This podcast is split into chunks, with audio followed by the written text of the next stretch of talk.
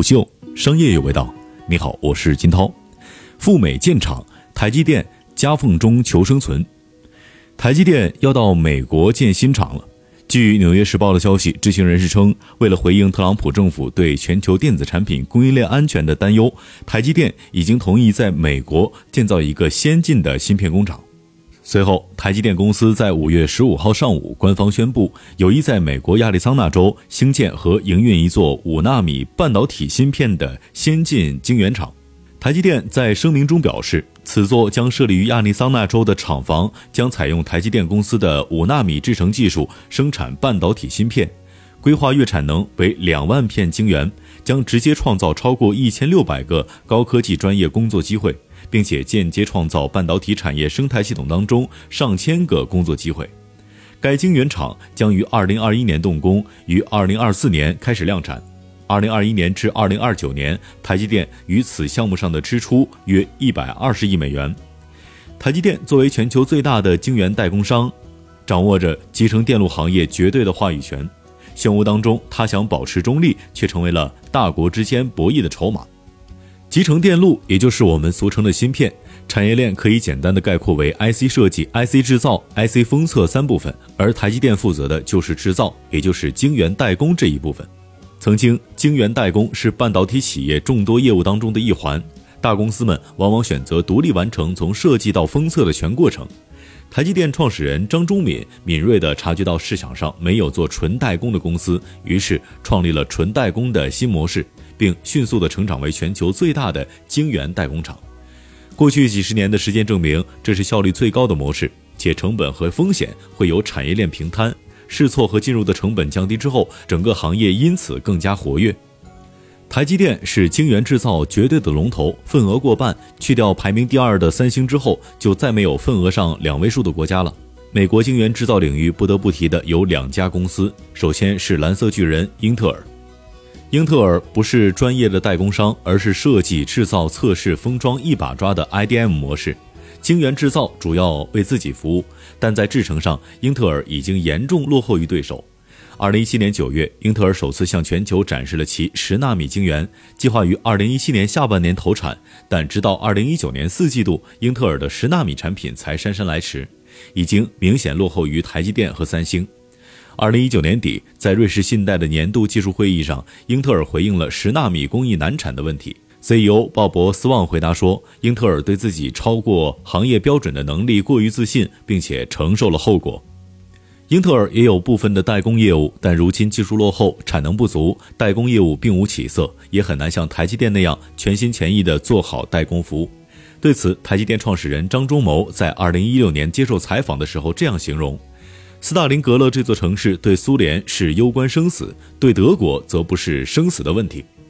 在有差别的条件下，德国三十万大军完全被歼灭。晶圆代工是台积电的斯大林格勒。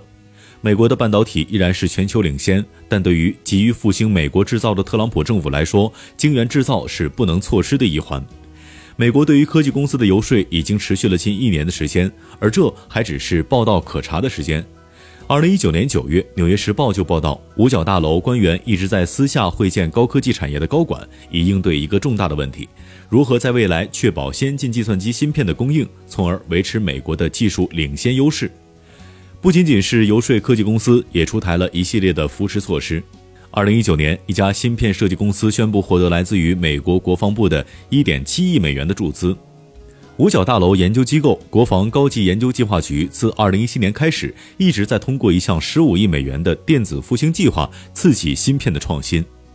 建厂工厂的成本非常高，美方显然是给了一定的补贴和优惠政策的，具体数目不得而知，但数字显然不会低。据《华尔街日报》和知情人士透露，特朗普政府官员正在与英特尔进行谈判，已在美国建厂。英特尔 CEO 罗伯特斯旺在致美国国防部官员的信中表示。我们目前认为，探索英特尔如何在美国运营一家商业芯片厂，以提供广泛的微电子产品，符合美国和英特尔的最大利益。革新发言人也在电子邮件当中提到，正在与美国政府讨论如何通过位于美国的半导体制造，来确保美国的技术领先地位。引入台积电建厂只是第一步，虽然美国更希望能够借台积电一家公司重塑美国的产业链。美国贸易代表罗伯特·莱特希泽在《纽约时报》的一篇观点文章当中写道：“不假思索的离岸外包时代已经结束。”他提出，繁荣之路是把工厂、工人、工作机会带回美国。而特朗普也表示，我们不应该有供应链，我们应该把它们全部放在美国。但其中的困难可想而知。美国没有代工下游的封装测试产业链，美国生产完了还要再送到海外去封测，再送回美国。君海创新丁敏表示，红海代工的毛利相对比较低，更需要低人力的成本来分摊，而台积电的毛利很高，晶圆代工方面人力也不是主要的成本，水电等美国的成本也很便宜，和红海比较起来，未来的发展前景会相对更好一些。对于台湾的科技产业，安联台湾智慧基金经理人安中玲表示，台湾过去少做品牌，台湾帮全球背库存，技术上的中立性是一直以来台湾的优势。台湾一直试图保持在一个技术中立的位置，但眼下夹缝中的台积电显然已经无法置身事外、独善其身。一位专栏作家在彭博撰文分析道：“台积电不可能永远处在一个观望的位置，它迟早需要做出选择。”从市场来看，台积电四月份发布的二零二零年 Q 一财报显示，北美地区的销售仍然为台积电的主要来源，在二零二零年第一季度当中占总收入的百分之五十六。中国大陆地区的收入占总收入的百分之二十二，亚太地区占百分之十一，美国的收入至少是中国的两倍以上。另外一个因素是中国的企业们已经嗅到了危险，已经开始或者正准备把产业链迁回中国，选择中芯这样的合作伙伴。如果有一天台积电不得不在中美之间做出选择，那么单纯从商业角度出发，显然是应该留下最大的客户。而另外一个因素自然是贸易战的背景。美方给予台积电的压力显然不只是市场方面的，台积电赴美建厂也算是对于美方强势施压的一个交代。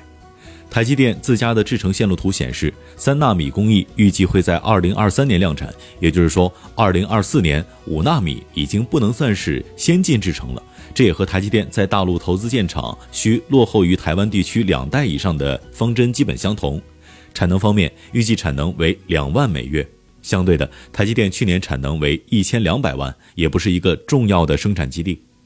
晶圆代工不仅仅影响着科技。一句话总结：美国一直在最先进高机密设备生产当中使用只在本国生产的电子元件，因此美方对于争取台积电的意愿非常强烈。